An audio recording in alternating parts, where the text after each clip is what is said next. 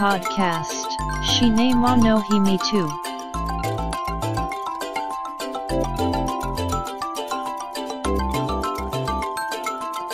This broadcast is made by Cinema Podcaster Fuji Walker. お待たせしましたお待たせしすぎたかもしれませんシネマポッドキャスターの藤岡ですポッドキャストシネマの秘密の第77回です。前回のポッドキャストを7月18日に配信したわけですがその日の朝10時過ぎにアニメ制作会社である京アニこと京都アニメーションの第一スタジオが襲撃されるという痛ましい事件が起きました。お昼のニュースでちらりと見た際はいわゆる火事が発生しその時点で鎮火には至っておらず行方不明者が多数いる模様といった感じでしたがそれが時間が経つにつれ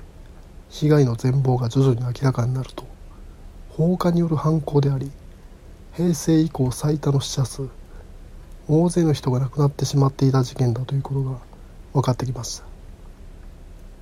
いわゆる京アニは世界的に有名なアニメスタジオですが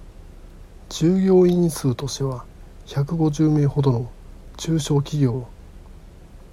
今回被害のあった第一スタジオには70名ほどが働いていたそうです。日本のものづくりはいわゆる中小企業が支えているという話はよくされますがそういった中小企業でも襲撃の対象となりそれ相応の警備体制が必要になるといったことを示している話でもあると思いますし自身の職場に置き換えると僕の働いている事業所は従業員数が80名ほどなので約半分の同僚が消えたのかと思うとこの事件の恐ろしさが実感を伴って襲ってきます。京都アニメーションがこれからどうするのかまた働いている人が今後どうなのか考えるにはあまりにも多くのものを失いすぎています。謹んでお悔やみ申し上げます。さあシネマの秘密第77回始めます。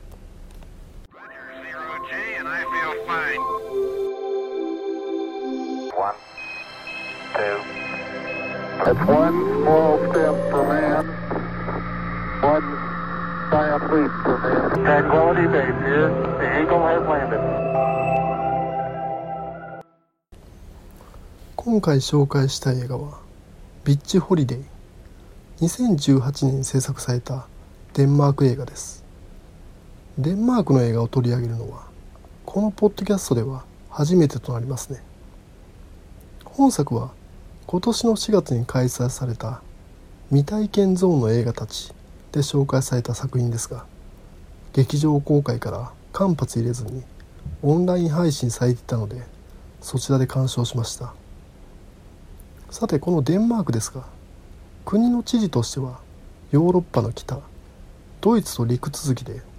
スカンジナビア半島の南に位置しています。国土の広さとしては日本の九州と同じだそうですがデンマークは北アメリカに位置する世界最大の島であるグリーンランドを領有しています。デンマークの映画人といえば映画史的には第一次世界大戦後に活躍したカール・テオドア・ドライヤーが有名。ドライヤー以前はいわゆる舞台的演劇的な演出手法で制作されていた映画が主流だったのに対してドライヤーは映画「サバカルル・ジャンル」などで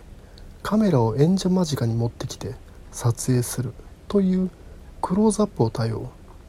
これにより舞台とは違う映画の持つ圧倒的な力を世界に知らしめた。カール・テオドア・ドライヤー以降のデンマーク映画の特筆すべきポイントとしては1990年代に記載ラース・フォントリアが登場することですね。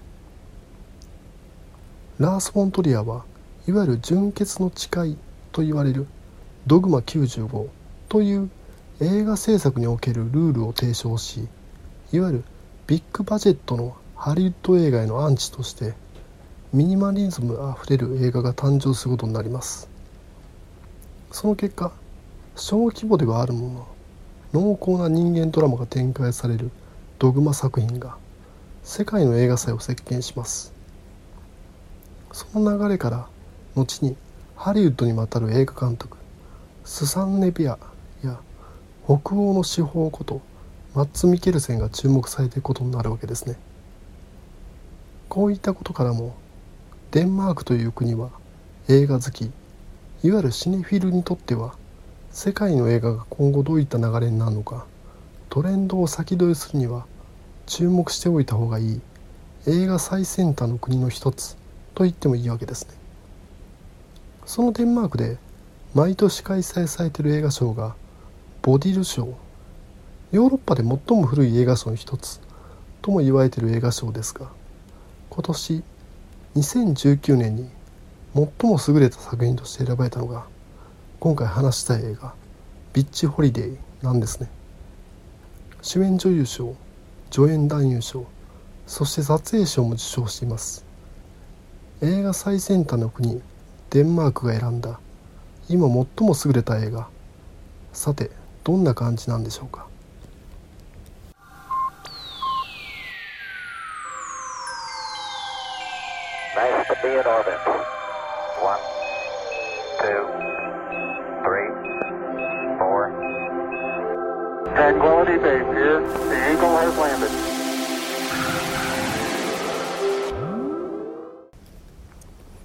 本作「ビッチホリデー」のお話はというと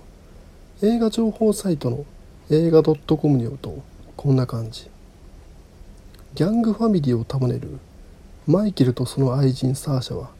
世界屈指のリゾート地でファミリーと共にバカンスを楽しんでいた。誰もが羨むリッチでゴージャスな生活と引き換えにマイケルから存分に体をもてあそばれるサーシャ。人間以下の扱いを受けてもマイケルにつきまとう犯罪の匂いに気づいても現在の贅沢はやめられない。そんなある日サーシャは偶然出会ったヨット乗りの青年トーマスに好意を抱き始める。これ予告を見ると分かるんですが映画の舞台はデンマークではなく風光明媚な観光地となっています。それはトルコの港湾都市ボドルム。我々日本人にとっては馴染みのない場所ですが大雑把な位置としてはトルコの南側である地中海エーゲ海に面した港町がボドルム冬でも比較的温暖な気候のためヨーロッパ圏の人たちにとっては人気のリゾートなんだそうです。町の起源としては古代ギリシャ時代まで遡れるほど歴史ある町。ギリシャ時代に選ばれた世界の七不思議バビロンの空中庭園やギザのピラミッドやなんかとともにこのボドルムにあるマウソロス霊廟が入っているほどはるか昔から有名な町とも言えます。そのため劇中映る景色がどれもポストカードみたいで美しいです。だからこそ映画の中へ展開されるお話の陰惨さが強調されていくわけですがそうこれ。本作「ビッチ・ホリデー」はなかなかの暗い話。映画冒頭。空港に降り立った主人公サーシャはホテルへ。そこに向かいの男ボビーが現れる。ボビーの運転する車に揺られどこかへ移動するサーシャ。サーシャはボビーにホテルでカードが使えなかったから預かったお金で払ったという。この預かったお金が何のためのお金なのかはっきりと説明はされないですがサーシャが使ったお金の額は300ユーロ。日本円にして約3万5千円。ボビーは車を止めサーシャに言うわけです。なぜ自分で解決しない？なぜ預かったお金に手をつけたと？君は美人だからすぐ解決できるだろう。要は金がないなら体を使うべきと諭す。えなんでそんなことしなきゃいけないの？とサーシャが口答えするわけです。するとボビーはサーシャの頬を一発ビンタもう一発ビンタ二度と預かったお金に手をつけるなと怯えるサーシャに言い放ちボビーは車を走らせる。いわゆる今は「ハッシュタグ #MeToo」の時代ですよね。ハリウッドの映画プロデューサーであるハーベイ・ワインスタインによる数十年に及ぶセクハラに対して被害を受けていた女優たちが立ち上がり「ハッシュタグ #MeToo」私もそうであると声を上げ始めセクシャルハラスメントや性的暴行の被害体験を告白し共有し始めている時代。そんな時代に本作「ビッチ・ホリデー」は女性へ手を挙げる描写から始まります。過去にこういった時代がありましたという類でもなくいわゆる新興国の暮らしが描かれる類の話でもなく世界一幸せな国とも言われるデンマークの今現在の話として映画冒頭女性への暴力が描かれます。先頃デンマークで実施された選挙の結果それまで野党であった社会民主党が躍進政権交代が起き党首であるメッテ・フレデリクセンという女性が首相に就任したんですね。デンマークで女性が首相となるのは2人目で41歳という年齢での首相就任はデンマーク史上最も若い首相となるそうです。メッテ・フレデリクセンが発足した内閣は全閣僚20人のうち7人が女性となるなど女性議員の数が先進国で最低水準の日本では考えられないほど。女性の社会進出は当たり前という国デンマーク。その国の映画なのに全近代的な女性への暴力の描写から映画が始まります。このビンタは結構ドキッとします。それまで異国情緒あふれる歴史ある街ボドルムをカメラは眺めどこか洒落た観光地映画的な雰囲気があっただけに Tranquility Base here. The Eagle. That's one small nice to be in orbit. Rogers. Every four computers now. One. Welcome home, Columbia. Beautiful. Five, four, three, two, Roger, zero G, and I feel fine. one. サージャーマフィアのボスマイケルと再会しのんびりとした日常が始まるわけですが映画冒頭主人公への突発的な暴力が描描かれたためいつまた暴力が起きるのかと観客である我々はハラハラしてその日常を眺めることになります。主人公であるサーシャを演じたビクトリア・カルメン・ソンネはトロンとした目が特徴的な俳優さんでそのサーシャが深く考えずに行動するためハラハラが強まります。例えばマフィア一同と海の見えるレストランで食事をしている場面。サーシャはヨット内の青年トーマスを見かけると中座して挨拶に行ったりするわけです。大丈夫？マイケルが見てるよと。また突発的な暴力を発動しサーシャがひどい目に遭うのではなんて思いながら見てしまうわけです。またこの暴力は主人公だけに向けられるわけではないんですね。マイケルはマフィアなので常に周りには取り巻き連中がいてこいつらは町の不良がそのまま年を重ねたような感じでどうにも何とも緩い雰囲気があるんですが一人の部下がマイケルに呼ばれてもないのに現れると「お前がここに来ると俺の居場所がバレるだろうか」とマイケルはその部下をボコボコにしまくる。しかしこのボコられた部下その後は何とも緩い感じでヘマしたお詫びだと皆にプレゼントを振る舞いサーシャにはなくしたマフラーを用意してあげまたカラオケマシンを直したりそのカラオケマシンでマフィアみんなで熱唱したりするわけです。またその時なぜだかすっとマイケルが席を外すもんだから突発的な暴力の予感がビンビンです。そういったいつ何が起きるやらという雰囲気の中映画中盤サーシャがひどい目に遭う。という懸念は当たってしまうわけです。その場面は3分ほど長回し。本作「ビッチ・ホリデー」は脚本を担当したヨハネス・オルグレンの体験談を元にしているそうです。いわゆる「ハッシュタグ #MeToo」は自身が受けた体験を告白し共有するといったものです。本作はそういった話です。一人の女性が尊厳を傷つけられた経験をじっくりと描いています。ヨハネス・オルグレンは勇気を持って不快な体験をありのままさらけ出してるんでしょう。見ている我々もその不快な感情を共有し尊厳が傷つけられる様を体感していくわけです。そういった内容となっているためかなり見る人を選ぶ映画ではあるのは確かですが基本映画のトーンはマイケルの取り巻きたちのユーモラスな姿のおかげでどこかオフビートのノリでいわゆる見てる我々を精神的に追い詰めていく類の映画とも言えずそこまで構えて見ることもない。その緩いノリの中で不意に訪れる理屈の通る暴力に怯える心情心のありさま。この理屈が通るというのが問題で劇中描かれる暴力は過剰ではあるもののどれも理由が説明できるわけですね。例えばマイケルが部下をボコボコにするのもその部下の安易な考えが皆を危険にさらしたからで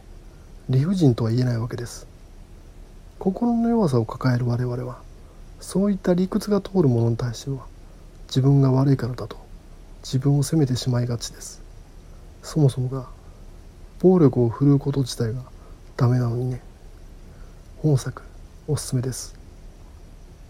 ちなみに最後に付け加えておきたいのが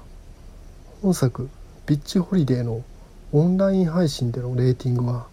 R1515 歳未満鑑賞禁止なのですがこれ劇中の描写的には成人して R18 でもおかしくないと思ったんですよ。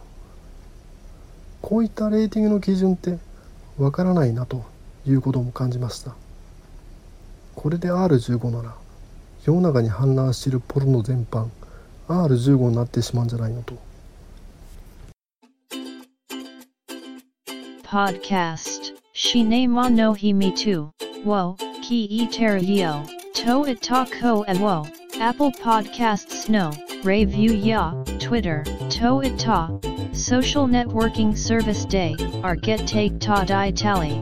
Come so yago e ken. Demata shiwo. Apple Podcasts. Sisabu arogu no commento. Tumblr. No mail form. Twitter. Account. At Cinemana Himitsu ni. Oyo se tada kiruto. Sai war e death. Omachi shite ali mas. こんな感じでビッチホリデー紹介させていただいたんですがどうでしょう？さてここ最近の気温の話ですが本当暑いですよね。梅雨が明けてからは連日の猛暑日。先月7月の頭に気象庁が言ってたのは今年の夏は冷夏の可能性が高いというものでした。米不足となった1993年以来の冷夏になると。そういった報道も一部でありましたがどこがやねんと言いたくなるくらい暑いですね。朝晩も気温が下がらずあいにくの熱帯夜しれっと気象庁もこの猛暑はあと2週間ほど続く模様なんて言い出します。もう勘弁してほしいです。こんな夏は空調の効いた映画館で涼みたいものですね。いやほんとまだしばらくは厳しい暑さが続きますが皆様くれぐれもご自愛の上お過ごしくださいさあこれで今回の配信は終わりですが第77回が最終回にならないことを願ってます聞いていただきありがとうございました繁栄と長寿 Shinema no himi tu. Podcast. Tuki ni sun kite. Kokshu mok dob. Hai shin. Bat ku nan bar wo. Mix cloud. Ni te hai shin chu.